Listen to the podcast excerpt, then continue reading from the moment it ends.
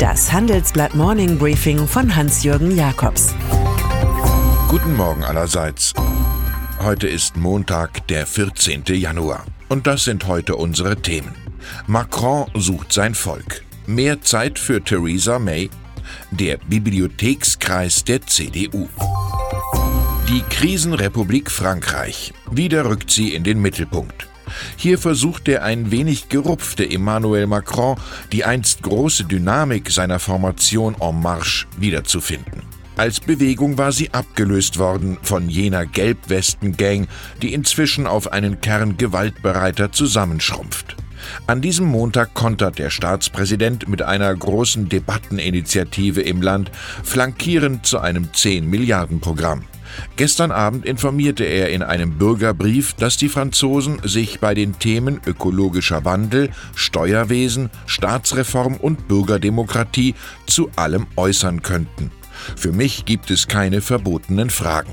Von Napoleon Bonaparte hat er lernen können, wenn man Dummheiten macht, müssen sie wenigstens gelingen. Die erste politische Frage, wie wehrt Macron den Ansturm von Marine Le Pen und ihrem Nationalfront-Surrogat Rassemblement National zur Europawahl Ende Mai ab? Der Einsatz ist Macron zu schlagen, verkündete die Parteichefin gestern bei einem Europakongress. Sie gibt sich derzeit ungewohnt zurückhaltend und seriös. Le Pen spricht lediglich davon, die EU von innen verändern zu können. Anders als die Gesinnungsgenossen von der AfD, die das Ende des Europaparlaments und Deutschlands Austritt aus der EU, Dexit, fordern. Auch vom Ende des Euro ist nicht mehr die Rede. Die Strategie staatstragend könnte mit der Zuwanderung konservativer Wähler belohnt werden. Radikal ist hier nur noch die Camouflage. Der Brexit-Vertrag. Von Premierministerin Theresa May und der EU ausgehandelt, steht er morgen im britischen Unterhaus endgültig zur Entscheidung. Eine Chance hat Theresa May nicht, aber sie will sie nutzen, später, wenn klar geworden ist, dass ein Ausstieg ohne Kontrakt extrem teuer kommt. Nach einem Bericht des Guardian sieht die EU intern das Abschiedsdatum 29. März mittlerweile als völlig unrealistisch an und erwartet einen Verlängerungswunsch Mays. Brüssel bereite sich vor, die Frist bis Juli auszudehnen. Schon am heutigen Montag will die EU als Hilfe für May erklären, dass eine vorgesehene weitere Zollunion mit Großbritannien nur vorläufig sein soll. Das dürfte die vielen Zweifler im Land weitaus weniger beeindrucken als ein Rücktritt der Regierungschefin. Auf einer Klausur der CDU wird heute über all die Entwicklungen in London und Paris geredet werden. Vor allem aber über die vielen Wahlen in diesem Jahr. Angela Merkel wird noch einmal eine Rede halten.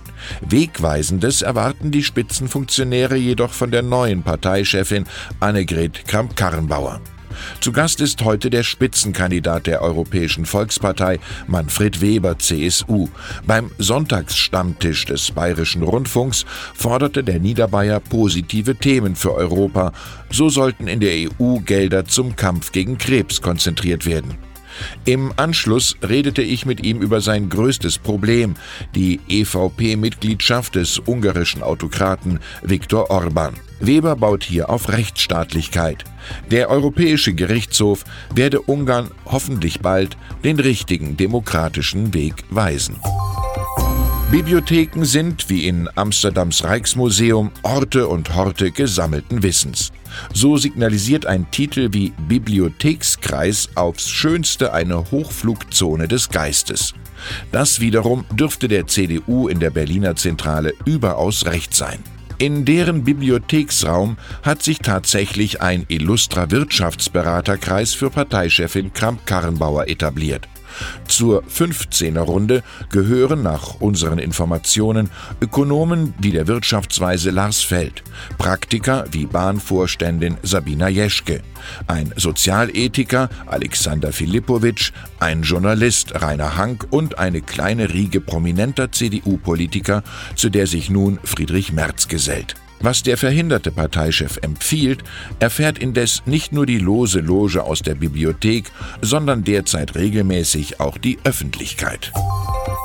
Das Problem Plastikmüll. Dagegen gehen nun jene an, die Kunststoffe produzieren. Zwei Dutzend Weltkonzerne haben sich in der Alliance to End Plastic Waste vereinigt. Darunter BASF, Dow Chemical, Henkel und Procter Gamble. 1,5 Milliarden Dollar sollen bald in eine Non-Profit-Firma fließen, um so vor allem in Asien Kreislaufwirtschaften sowie einen besseren Umgang mit Plastikabfällen zu fördern. Das beschreibt unsere Titelgeschichte. Von einem maximalen Ersatz von Plastik ist weniger die Rede und auch nicht von Verboten, wie sie die EU etwa für Einwegstrohhalme ausgesprochen hat. Die Initiatoren müssen aufpassen, dass es ihnen nicht ergeht wie Oscar Wilde. Das Stück war ein großer Erfolg, nur das Publikum ist durchgefallen. Und dann ist da noch Robbie Williams, der britische Popstar, der im Westen Londons einen bizarren Nachbarschaftsstreit durchlebt. Es geht um die Genehmigung für seinen Swimmingpool und mögliche Schädigungen der 144 Jahre alten Villa nebenan. Das jedenfalls fürchtet Williams Nachbar, der legendäre Led Zeppelin-Gitarrist Jimmy Page. Der wusste in einem anscheinend von ihm verfassten Brief an den königlichen Bezirksrat von horriblen Attacken zu berichten. Danach habe Williams das Grundstück überlaut mit Musik von Black Sabbath, Paranoid, beschallt. Mit Perücke und Bierbauch habe er zudem den Led Zeppelin-Sänger Robert Plant imitiert.